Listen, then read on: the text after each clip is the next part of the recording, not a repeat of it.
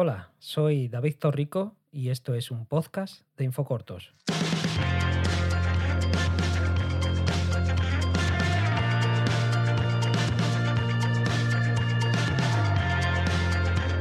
Hola, buenos días, o buenas tardes o buenas noches, claro.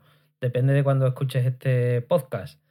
Ya sabes, y si no lo sabes, ya te lo digo yo, que los podcasts de Infocortos estarán disponibles a primera hora de la mañana de cada jueves.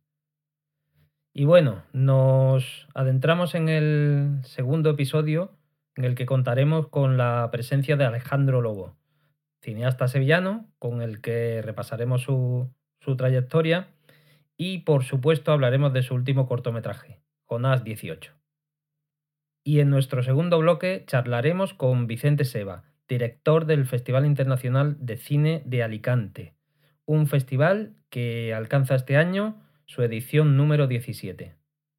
Recordaros, antes de entrar en materia, que vamos a abrir una sección de consultas de distribución, así que si tenéis alguna pregunta sobre este tema, puedes mandar un WhatsApp de voz al 644 70 24 24 o escribiendo un email a contacto arroba infocortos.com.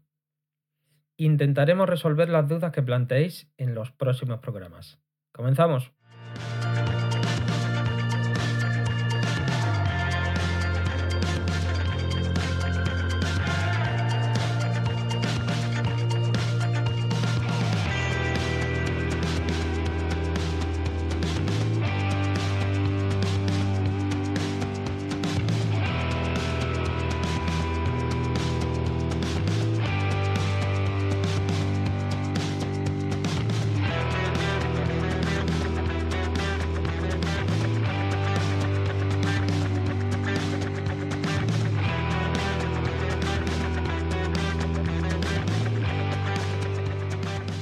Tenemos a Alejandro Lobo, él es cineasta y lleva ya en su haber cinco cortometrajes, si no me equivoco. ¿Qué tal, Alejandro? Hola. Muy buena, David. ¿Qué tal? ¿He acertado en los cinco? Sí, ¿no? Creo que sí, ¿no?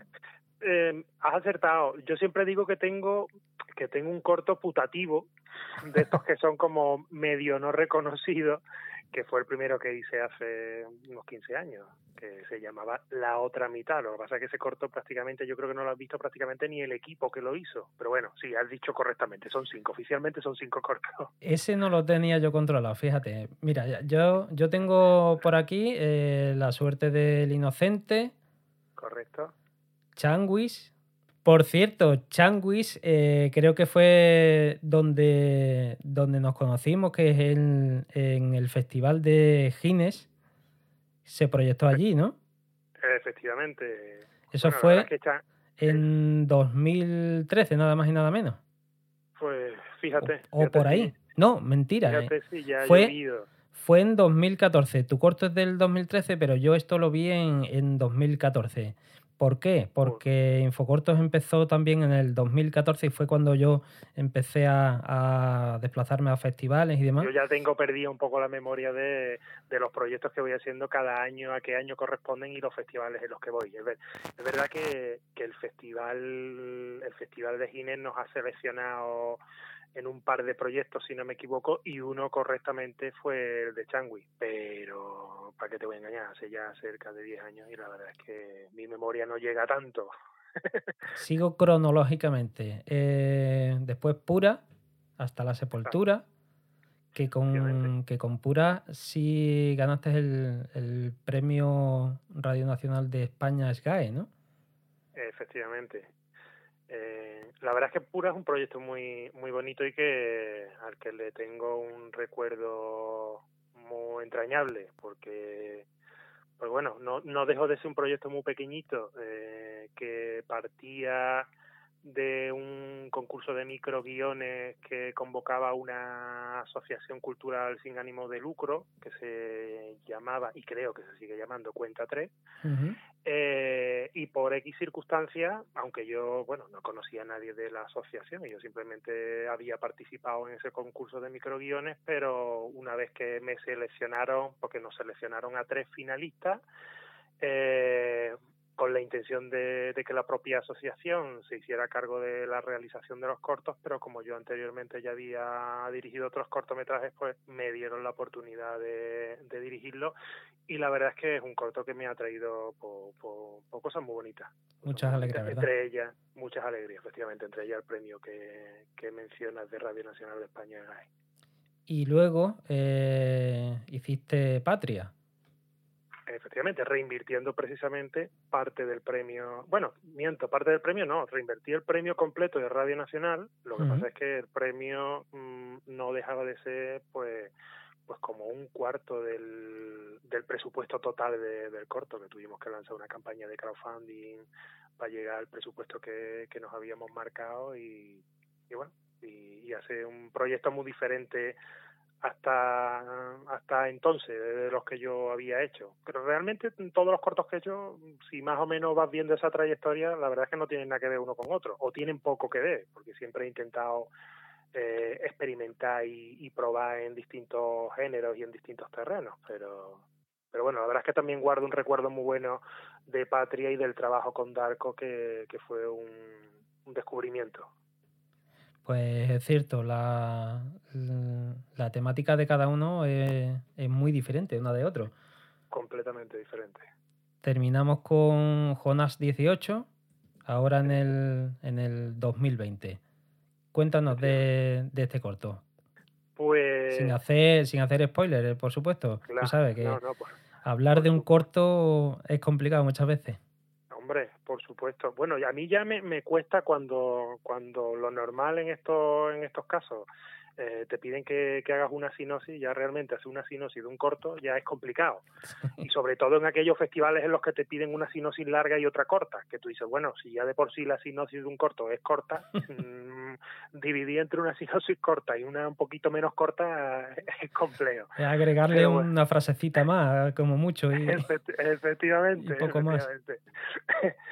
Pero bueno, la verdad es que Jonás 18 es un proyecto muy bonito, muy especial para mí, mm, aunque mm, todos, mm, todos los proyectos y sobre todo en los que uno está involucrado desde el minuto uno, desde la escritura del guion, no dejan de ser proyectos especiales para uno, pero no te niego que Jonás 18 probablemente, probablemente sea el, el corto más personal y más especial que, que he hecho hasta ahora. Por lo menos en el que más me he involucrado y, y yo creo que en el que trato temas que, que a mí me han resultado más interesantes y, que me, a mí me han movido un poquito más de, los de los anteriores.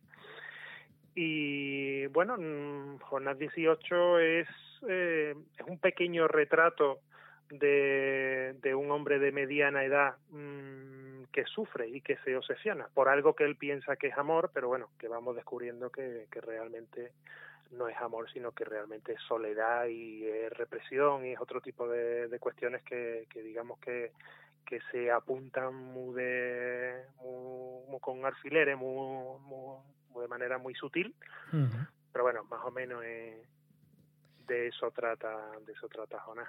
Hay que destacar, eh, mm, desde mi punto de vista, muchas facetas en este corto.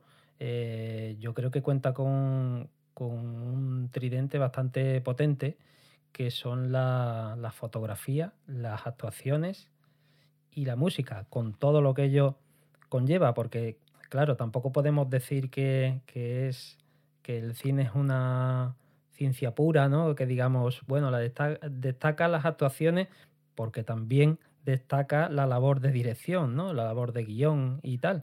Pero precisamente no sé, háblanos de, de la fotografía. Pues mira, eh, la fotografía nos la ha hecho un equipo de, de dos chavales que son de Jerez. Yo normalmente, a ver, yo tengo un, yo siempre digo que tengo el trabajo que me da de comer y el trabajo en el que me permite desarrollar pues bueno, la, la creatividad o, lo que para mí siempre ha sido la profesión ideal y la que yo estudié de la que yo por la que yo me formé que, es el audiovisual. Pero bueno por x circunstancias actualmente no trabajo profesionalmente en eso y, digamos que, que esa faceta la, la cubro la cubro haciendo cortometrajes.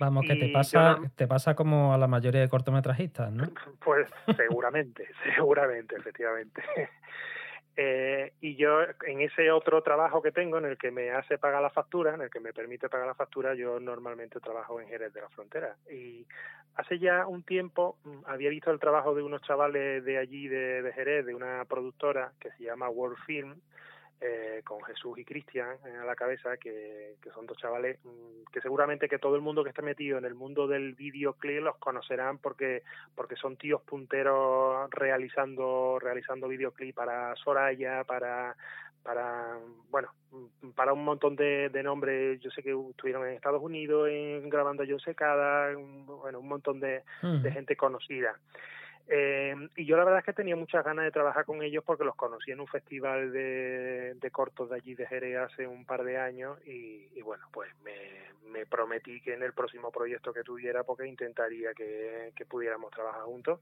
Y la verdad es que los chavales aparte de profesionales son magníficos en todos los sentidos, eh, como personas y, y, colaborativos y son conscientes de, de, de, todo lo que entraña un proyecto de cortometraje y la verdad es que se vuelcan. Y su trabajo, pues como tú mencionas, la verdad es que es un trabajo de lo más profesional y, y magnífico. Eh, sin olvidar que siempre me gusta me gusta recordar que, que cada vez que hablamos de, de, la fotografía de un corto y más actualmente con los formatos digitales, mm. eh, muchas veces nos olvidamos del etalonaje, del trabajo de la colorimetría, del color grading, sí. eh, que tan importante es para el resultado final de una fotografía como una buena iluminación, una buena composición sí, de, sí, de, la imagen.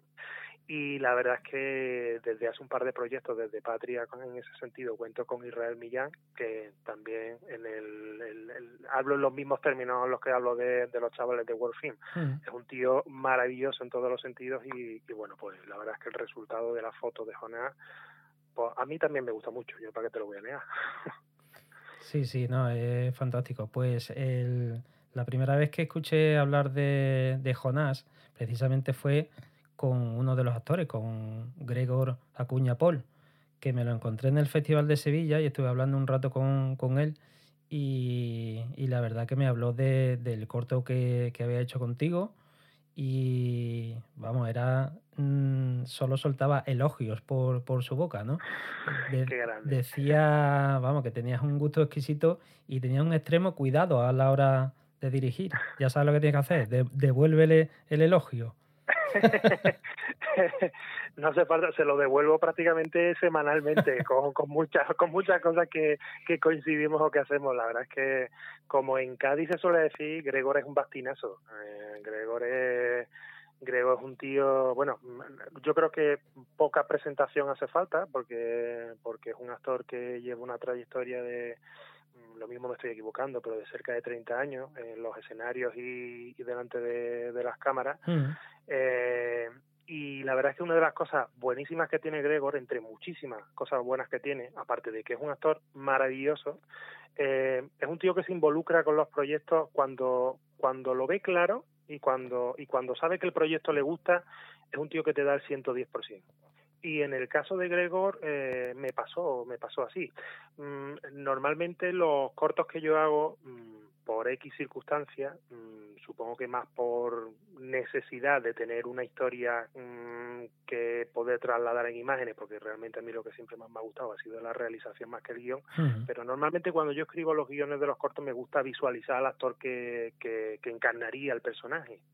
Y cuando teníamos el cortometraje de Patria, yo recuerdo que coincidí en Burguillos, en el Festival de Burguillos, con Gregor, que sí. precisamente le daban un premio por solo de trompeta. Ajá, sí, efectivamente. Es que, es, es que solo de trompeta también lo, lo he llevado yo con, con Infocortos, entonces sí, hemos charlado alguna bueno, vez. Pues entonces, sí, pues sí. entonces te, te, habrás encontrado a Gregor en un montón de festivales porque ese corto también ha, ha funcionado fantásticamente bien. Eh, pues como te decía, en el Festival de Burguillo ya coincidí con Gregor. Yo hasta entonces no lo conocía personalmente, sin haber visto trabajo suyo. Y yo cuando lo vi en solo de trompeta, mm, yo que ya le estaba dando vueltas al guion de Jonás, eh, lo vi muy claro. Y de hecho ya se lo comenté a Gregor allí en, en el festival. Le dije, Gregor, a mí me apetecería yo estoy escribiendo una historia mm, para un próximo proyecto y me apetecería mucho que tú pudieras encarnar el personaje principal. Y Gregor me, dicho, pues, me dijo, por supuesto, en el momento en el que tengas el guion, pásamelo, yo lo leo y si lo veo claro, pues cuenta conmigo. Y ya te digo, Gregor es una persona que en el momento en el que se leyó el proyecto, entendió lo personal que era el proyecto y se involucró como nadie, se involucró como nadie. Bueno, el resto de, del elenco artístico fantástico también, ¿eh? Muy bueno, muy bueno. Y eh, por una parte tenemos eh, a José Luis Rasero. La mayoría, salvo Gregor, mm, a ver, yo en este proyecto en Jonás, en anteriores cortometrajes, sí he tenido a caras que son más o menos populares. En Patria teníamos a Darko, que bueno, cara con la casa de papel sí se ha hecho muy conocido, pero hasta entonces la verdad es que, bueno, había salido un mar de plástico en la segunda temporada y como figuración en, en algún proyecto. Pero, pero bueno, digamos que, que un poco si la cara era un poquillo conocida ya. Teníamos a Fernando Tielbe, que, que sí era conocido, teníamos a a Juan Motilla, eh, en anteriores proyectos ya tenía Miguel Alcida, por lo general siempre había contado con caras conocidas porque por alguna extraña razón yo quería pensar que independientemente de la historia también que contaba, que, que ya que nuestro medio de difusión eran los festivales, que siempre resultaba interesante que los festivales tuvieran una cara conocida pero también descubrí, y esto es una cosa que he ido, descubierto con, he ido descubriendo con los años, que trabajar con caras conocidas, con caras populares, mm, muchas veces te, te ponen otro tipo de impedimento que no tienes mm, el hecho de trabajar con actores que no son tan conocidos. Entre ellos, por ejemplo, que normalmente suelen tener sus agendas a tope y que tienes un tiempo minúsculo mínimo para poder ensayar con ellos, para poder quedar con ellos, para poder hablar del personaje, incluso para rodar, pues que muchas veces los planes de rodaje los tienes que supeditar pues a la disponibilidad de, de ellos, que independientemente, oye, maravilloso que puedan participar porque es muy loable su, su implicación también. En el caso en el caso de Jonás, mm, yo tenía muy claro que como en principio me lo había planteado como un último proyecto de cortometraje, yo quería que las caras no fueran conocidas y que fueran actores que hasta cierto punto fueran asequibles, o sea, que yo pudiera tener disponibilidad con ellos para poder ensayar, pues si, si necesitaba X jornadas, pues, pues ensayar con, con ellos lo, lo que fuera necesario. Y mi idea desde un principio siempre fue pasarme o por el o por la escuela de, de la escuela de interpretación de, Andalucía por la ESAD o, o por o por el laboratorio de Sebastián y, si no me equivoco, Pedro Calle Alta, que es el chico que interpreta el papel de Jonás, eh, viene de la ESAD, y José Luis Racero y Gus Bernal, que son los otros dos actores protagonistas del corto, eh, vienen de la, del laboratorio. Del, del laboratorio de Aro, efectivamente. Y la verdad es que para mí todos fueron un descubrimiento. Empezando por los chicos más jóvenes, que mm, probablemente... Mm, porque estoy intentándolo poner en pie, pero creo recordar que no tenían ningún, ni siquiera ningún cortometraje hasta entonces, por lo que no deja de ser un riesgo cuando te embarcas en un proyecto mm, de, bueno, de un presupuesto considerable, el hecho de contar con, con actores que, que sabes que, que, son inexpertos, que no tienen experiencia, entonces es como una responsabilidad añadida al proyecto. pero Es un, un reto más, ¿no? Que, que meter en el, en el, proyecto. Oye, eh, acabas de decir que te, te planteabas como, como último corto, eso te iba, te iba a preguntar, ¿qué, qué piensas hacer? ¿Sigues, ¿Sigues pensando en corto? ¿Pasas al largo?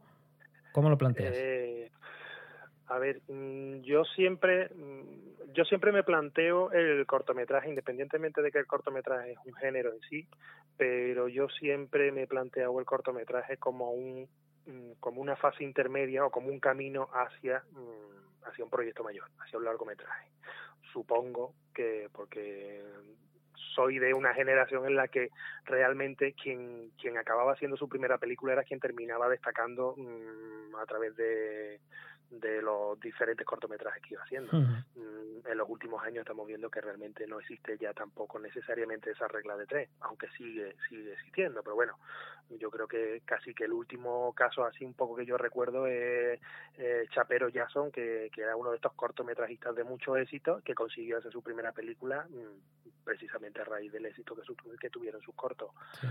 Mm, yo como, como te digo, siempre me planteé el corto como un camino hacia el largometraje. pero bueno, mm, en parte he ido aprendiendo a disfrutar de, ese camino, pensando en que mm, probablemente mm, esa meta pues sea más complicada de, más complicada de lo que muchas veces pensamos de alcanzar y, y yo tengo yo te reconozco que tengo una relación de amor odio con el tema de, del cortometraje por eso digo que es el último y lógicamente desde, desde pequeñito siempre me ha gustado el audiovisual y, y yo desde muy chiquitillo pues, pues analizaba películas y bueno independientemente de, que estudié la carrera de comunicación audiovisual y los distintos cursos y másteres que, que he hecho para formarme pero pero la verdad es que la verdad es que me, me cuesta cada vez me, me cuesta más trabajo el hecho de sacar proyectos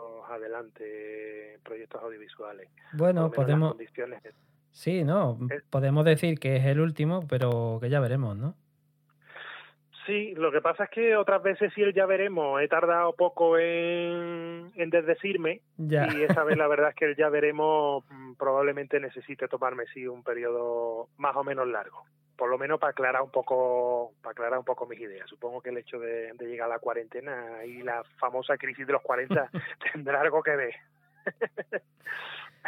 Oye, quería hablar también de, de la música, que me parece fantástica. ¿Quién ha hecho la música? Pues mira, la música la ha hecho Sergio Moure, Goteiza. Eh, Sergio es un, efectivamente, coruñé. Eh, Sergio es un, es un compositor muy conocido, que se hizo muy conocido porque yo creo que tiene eh, una de las mejores bandas sonoras de, de, la historia de nuestro cine reciente, que es la banda sonora del cuerpo, que, mm. fue un pelotazo de, fue una película muy entretenida, fue una, una buena peli, pero independientemente su banda sonora siempre está reconocida como una de las grandes músicas de, nuestro cine reciente. Y mm, yo desde hace muchos años soy un gran aficionado a la música de cine, eh, me movía por festivales de música de cine desde, desde los los festivales que se organizaban en Úbeda y que poco a poco eh, fueron desencadenando en el actual MOMA, en el Music Score Málaga, en el Festival de Música de Cine que se organiza en Málaga. Eh, y en alguna edición de, estos festivales yo coincidí con Sergio. Y, bueno, por lo mismo que, te cuento que me pasó con Gregor, mm, ya estuve hablando con él hace muchos años, quiero recordar que coincidiendo con, con Changui, que era la que el corto que teníamos en ese, momento en ese momento, eh, y ya le había comentado a Sergio que me apetecía mucho trabajar con él. Y bueno Patria fue la primera el primer proyecto en el que trabajamos juntos y Jonas pues ha sido el segundo y la verdad es que muy satisfecho porque Sergio es un tío que compone muy bien, es un tío muy majo, es un tío muy elegante, muy y, y, que me encanta, me encanta tener una conversación con él. O sea que Sí, sí. Yo lo, conozco personalmente y, la verdad que sí, que tiene toda la razón. Es, es el único, digamos, mm, que no es andaluz de tu proyecto efectivamente. De hecho, a mí me gusta decir que Jonas 18 es 99% de, de andaluz y un 1% de gallego, sin pensar en las cuotas de autoría y historia.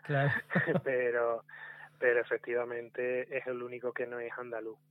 Eh, me gusta, normalmente me gusta ver, mm, siempre lo decimos, que el cine no deja de ser un arte universal que, que bueno, que aglutina mucho, muchas corrientes, muchos estilos y que, y que no tiene tampoco mucho sentido que, que hablemos del límite geográfico. Pero bueno, es verdad que a mí en la medida de lo posible siempre me gusta intentar de, de tirar de profesionales audiovisuales en nuestro, andaluces, es porque tenemos maravillosos profesionales en nuestra comunidad autónoma. Sí, sí, mm, por supuesto. exacto, en, en, el terreno musical hasta ahora yo había trabajado con Pablo Cervantes, en el que, por cierto, hay, hay pendiente todavía un proyecto en el que colaboré haciendo producción, mm, en el que Pablo pone la música y además hace un par de días que escuché la música y, es una maravilla la música que, ha escrito Pablo. Eh, Y también he trabajado con, con Pablo Trujillo, que es el compositor de las dos películas de J. Linares y y bueno, un compositor, un chico joven, pero pero que tiene una trayectoria ya también muy potente, porque incluso le dieron el premio a Secan, si no recuerdo mal, hace un par de años por la película de Lino Escalera. Sí, pero no se puede, no se puede trabajar con todos a la vez, ¿verdad? Efectivamente. Yo muchas veces lo pienso. Mm, a ver, lógicamente, cada proyecto, los equipos se forman porque es un cúmulo de circunstancias y, pero, pero a, mí me encantan, hasta ahora me encantan todos los profesionales con los que he trabajado. Si muchas veces no he repetido con algunos, oye, pues, pues, pues son por X circunstancias, pero, pero ni, efectivamente, pero, pero no lógicamente por, por nada en especial. Pero bueno, en este caso, eh, la música de Jonas la hizo Sergio y, encantadísimo con la música que, nos ha hecho, la verdad. Pues genial, Alejandro. Eh, un placer tenerte por aquí. Seguro que volvemos a hablar. Y nada, espero que le vaya súper bien a, a Jonás, que se lo merece muchísimas gracias y yo también lo espero porque me gustaría que el trabajo de, todos los compañeros que, han formado parte del proyecto de Jonás pues sea correspondido con por lo menos con el visionado en festivales que, bueno que es la es la única manera que ahora mismo tenemos posible de, poder mostrar ese trabajo. Sí, sí, el objetivo. Efectivamente. Muy bien, muchas gracias por todo, Alejandro. Muchas gracias a ti, David. Un abrazo.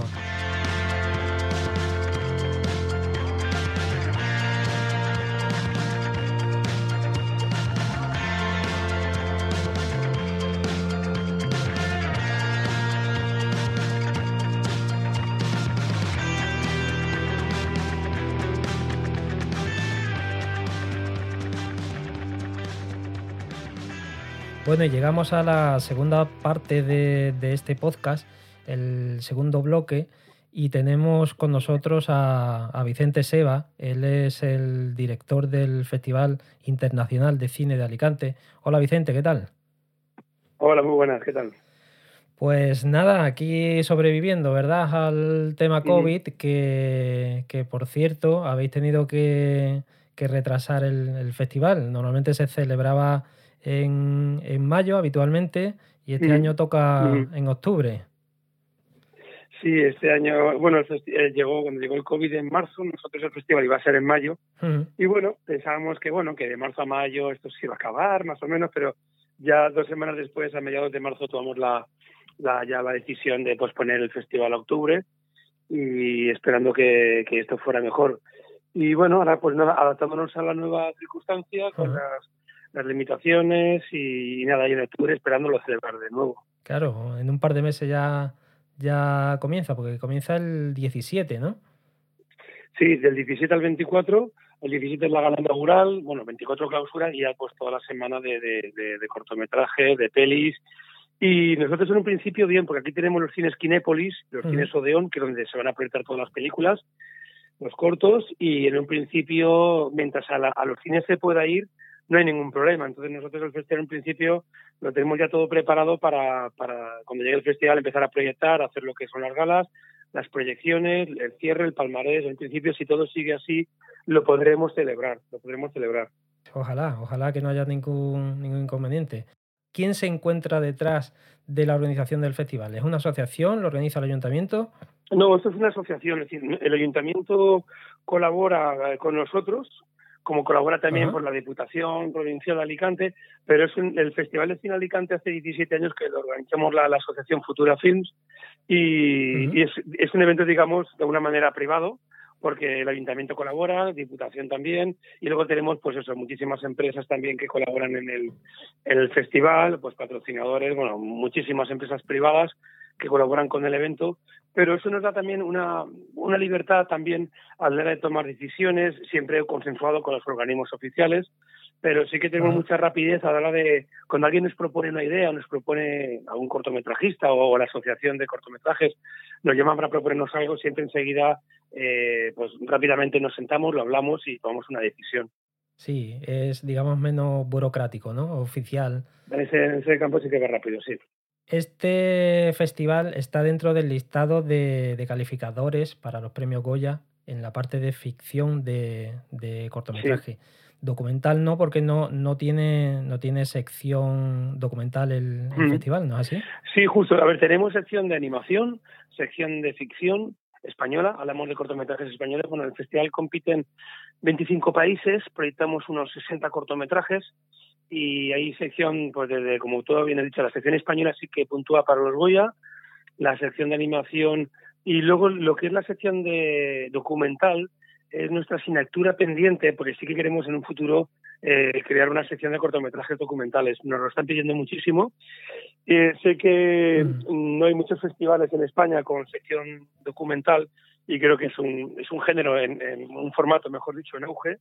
Y sí, en un futuro queremos poner la sección de, de- también de cortometrajes documentales en el, en el Festival de Cine. Es muy interesante para darle también una oportunidad a la gente que, que no hace ficción, sino que hace documentales, también para que el Festival de Alicante les, les pueda promocionar. Claro, porque además este festival tiene, tiene un- una cantidad de secciones bastante, bastante amplia. Eh, cortometrajes de ficción española, animación española, ficción internacional, países del Mediterráneo también. Claro, eh, ahí, ahí digamos que se descartan los internacionales, no entrarían los del Mediterráneo. Justo. Y eso es, ¿no? Sí. Y, y luego tiene una sección dedicada a la temática LGTBI y otra a- al cine propio de, de la provincia de Alicante, ¿no? Sí, sí, con, con Alicante Cinema lo que hemos creado es una sección que, que no compite, no es sección oficial, es una sección donde se muestran los trabajos de aquí de, de Alicante, de los realizadores de aquí de, de Alicante y realizadoras.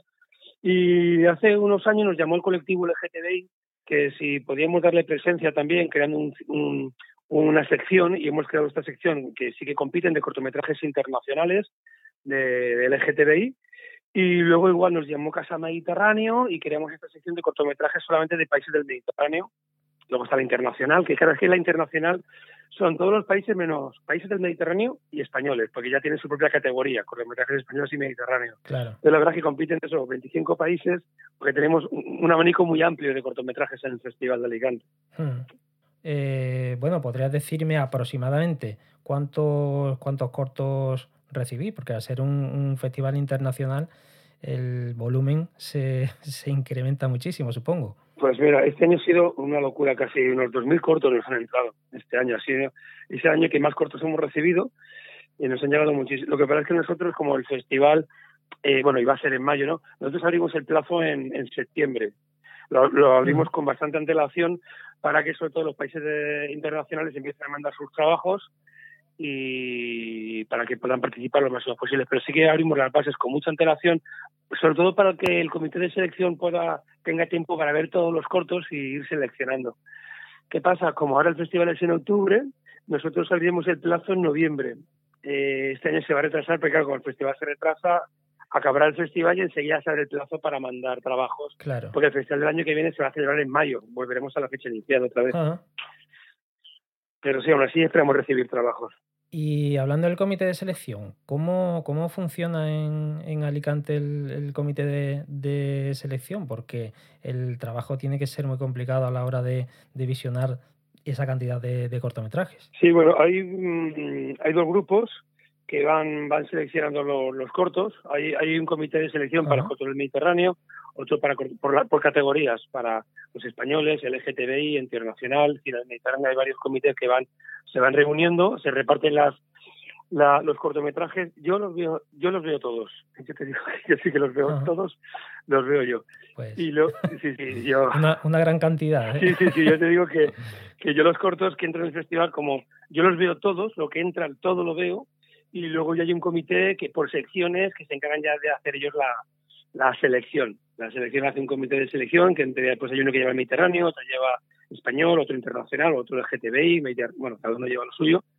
Y sí, la verdad es que nos llega mucho material y sobre todo mucho internacional y mucho corto español y muy bueno. Cada vez yo creo que los formatos digitales están abriendo el abanico para que la gente que tenga una buena idea simplemente sea pues con un con algo digamos decente que puedan grabarlo que móviles que hoy en día graban maravillas pero bueno con una cámara decente digital y con un buen montaje. Sobre todo lo que nos fijamos es que la, la historia la base sea buena siendo la historia buena y o- obviamente las interpretaciones también lo tienen que ser pero si la base es buena y la historia es buena yo tiene, tiene mucho ganado. Ya, pues, eh, las interpretaciones, eh, técnicamente que esté bien, bien contado, pero yo creo que hay cortos muy buenos y muy cortos que, bueno, que cuando los ves dices, este corto tiene que entrar, sí o sí. Claro, eh, por ahí te quería preguntar sobre la, la línea que lleva el, el, festival, ¿no? Mm, sé que tiene muchas secciones y quizás cada sección tiene su, su propia línea, no lo sé.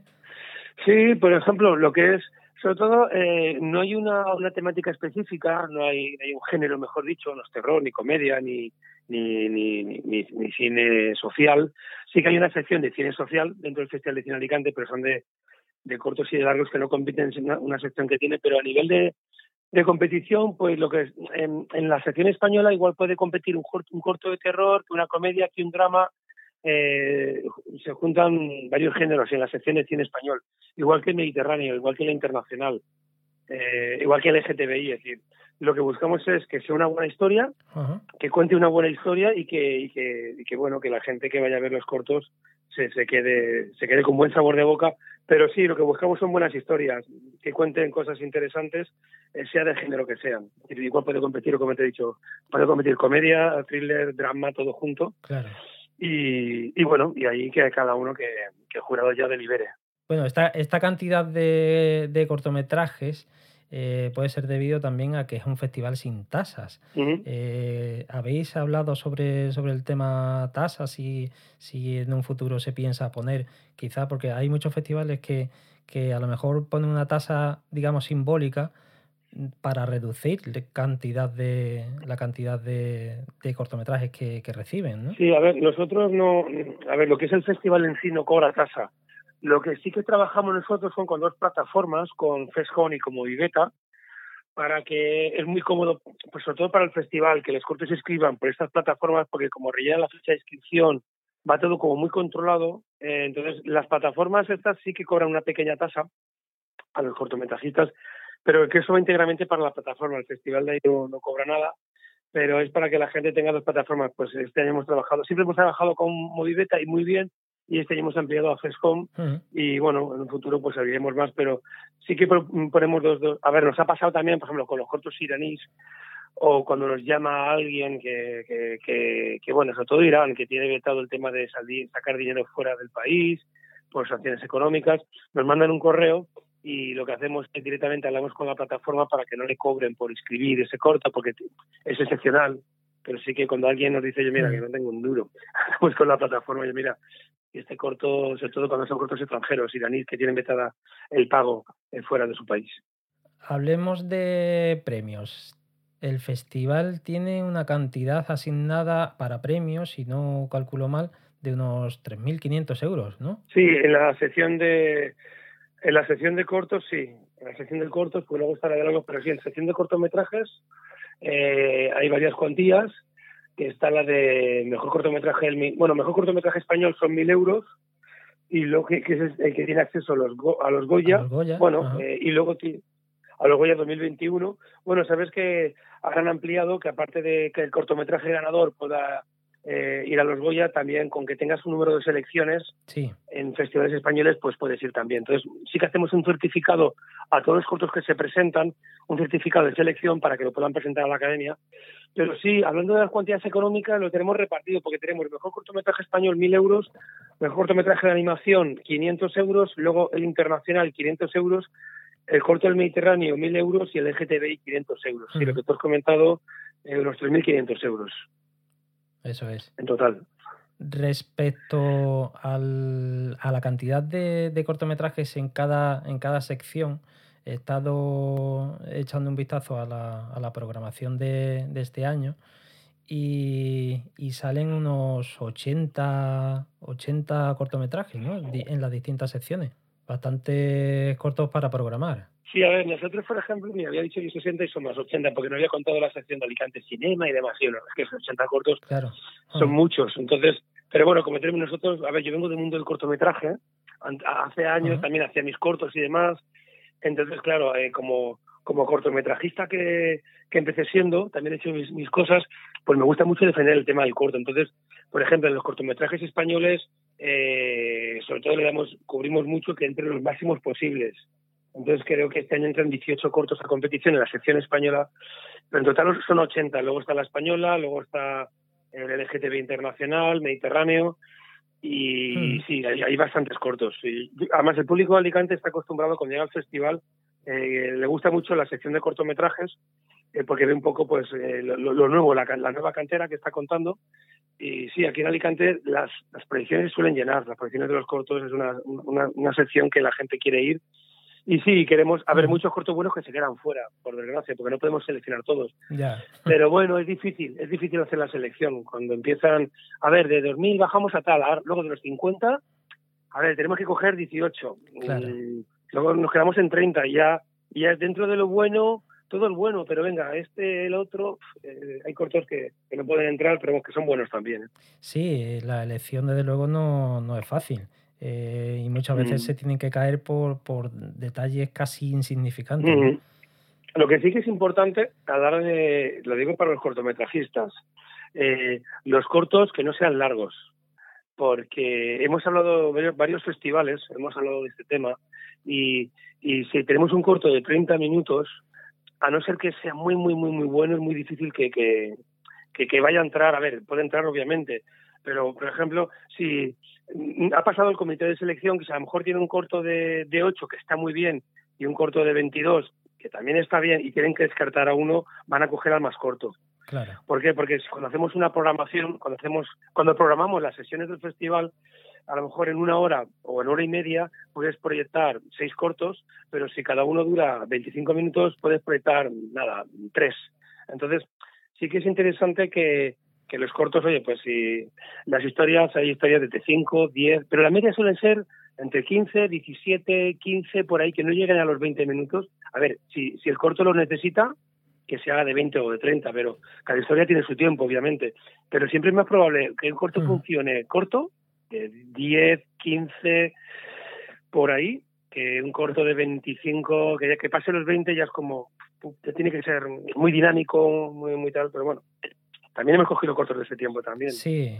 Porque... Eh, sí, no, pero es verdad. Mira, siempre, siempre lo hemos dicho. ¿eh? Sí, hay, hay cortos de cuatro minutos. Mira, este corto, por ejemplo, este año tenemos corto Lo Efímero, un corto que dura 20 minutos, pero el corto era tan bueno que, que, me dijo el comité Vicente, es que es muy bueno. Son Luego el Lagón también son 19, luego hay de 15, de 13, de 14, de 8, de 12, de 12, de eso, hay, cortos de 8, suelen ser esto, entre 8, 14, 15 pero bueno, el de, por ejemplo, te cuento eso, que hay un corto de 20 que ha entrado también, pero la verdad es.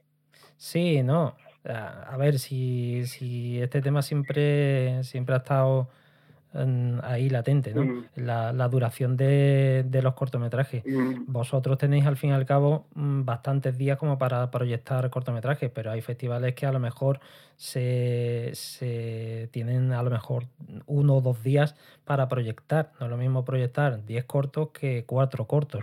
Eso es, es, evidente y al fin y al cabo es verdad que cada historia tiene su tiempo. y que si le quitas o le pones ya deja de funcionar pero, pero desde el punto de vista de la distribución también opino lo mismo que, que tú, que un corto relativamente más corto tiene más posibilidades de ser seleccionado en un festival. Sí, aparte como director, los directores tienen que saber que cuando vayan a hacer el montaje, si el primer montaje de, se le va de tiempo, eh, por mucho que te haya costado robar una secuencia, por mucho que los actores estén fenomenal, a veces quitas esa secuencia y el corto va mejor y dices, tío, es que me cuesta rodarlo mogollón. Eso lo hemos hablado tanto en largos como en cortos. Nos ha pasado también que, ha dicho el director, tío, quité esta secuencia y estaba súper guay, pero la quitamos y nos dimos cuenta que, que, la peli o el corto eh, le sobraba esa secuencia, aunque nos costó rodarla mogollón, pero es que lo mejor es lo mejor para el corto. Entonces a veces hay que sacrificar un poco y decir, que había que quitar esto y, fríamente decir, verlo. Eh, es difícil cerrarte una secuencia cuando te cuesta rodarla, pero si realmente ves que el corto funciona sin la secuencia, pues la quitas directamente. Sí, sí, totalmente de acuerdo. Por último, quería comentar algo sobre las actividades paralelas a lo que, a lo que son las proyecciones. Eh, tenéis un laboratorio de propuestas y presentación de proyectos de ficción que aunque se descartan proyectos de cortometraje, eh, sí puede ser interesante para los cortometrajistas que se aventuren a adentrarse en series o, largometrajes. ¿En qué consiste esta actividad? Sí, esta actividad la verdad es que ha tenido mucho éxito. El año pasado empezó este laboratorio y este año hacemos la segunda edición. Eh, muy bien, hay casi, hay casi 80 inscritos. De los 80, 40 son con proyecto de los que vamos a hacer una selección, pues creo que de, 20 proyectos, porque no pueden entrar todos. Eh, los proyectos que no entren sí que se, se pueden volver a presentar el año que viene, porque mm, si no entran no es porque sean malos, sino porque no podemos eh, no podemos cogerlos todos por tiempo, no, no da tiempo a hacer un pitching con los con los 40. Eh, a ver, esto lo hemos hecho para que los cortometrajistas y demás que tengan un proyecto tanto de serie de televisión como de largometraje, aquí en el laboratorio de proyectos de propuestas de el tema es el primer día eh, Luis María Fernández, que es profesor allí en Madrid de, cine y tiene una productora, y él ha trabajado pues para HBO, para Netflix, él se encarga de, preparar proyectos que le llegan, hace como de filtro. El primer día eh, él va a explicar un poco cómo, cómo vender un proyecto, cómo vender un proyecto de una manera, cómo estructurarlo, cómo prepararlo, eh, cómo hacer que, funcione un proyecto el primer día a, a todos los asistentes. El segundo día es como una como un testeo, cada uno le va a hacer un pitch de venta al profesor para, para que él le corrija y demás, eh, cómo, cómo presentar su proyecto en poco tiempo que sea lo más efectivo posible. El, el, tercer día eh, van a venir, eh, pues en un principio Rodrigo Espinel de Morena Fields, Begoña, que ha trabajado con Warner Bros. también. Van a venir gente de, con productoras a escuchar a, los que tienen proyectos para, para ver cómo, si hay alguna cosa puede ser interesante, pues empezar a trabajar con ellos. Y el último día hay preparado una mesa redonda eh, donde bueno está casi por confirmar porque el cambio de fechas pero viene Mercedes Gamero que bueno que es la directora general de A3 Media Cine viene José Alberto Sánchez que es productor de cine y televisión entre ellos de Futbolísimos y la última película de Garci. Eh, y luego van a venir digamos eh, a una mesa redonda hablando de la serie de televisión La revolución del consumo audiovisual. Es la mesa redonda que cierra el laboratorio sobre todo es un laboratorio para hacer contactos, para hacer contactos ante la gente que se presenta, como la gente que va a dar las charlas. Claro. Y bueno, y de ahí pues eh, el, día, el tercer día que es cuando presentas tu el proyecto, pues puede que sea que tu proyecto le guste a alguien y, bueno, y de ahí surja una compra o, algo para hacer que el proyecto salga adelante. Pues genial, tiene una buenísima pinta todo lo que plantea, desde luego. Eh, pues mm, muchas gracias por, por, esta conversación, Vicente. Nada, gracias a vosotros y ya os, informo a los cortometrajistas que, que, en noviembre, creo que es la primera semana de noviembre, eh, abriremos el plazo para mandar cortometrajes al Festival de Cine de Alicante, que el plazo imagino que va a acabar en marzo, porque el festival es en mayo, último, pero en noviembre estaros alerta que ya abriremos las bases y encantado de recibir todos vuestros, vuestros trabajos al festival. Muchas gracias, un abrazo. Gracias, otro. Hasta luego.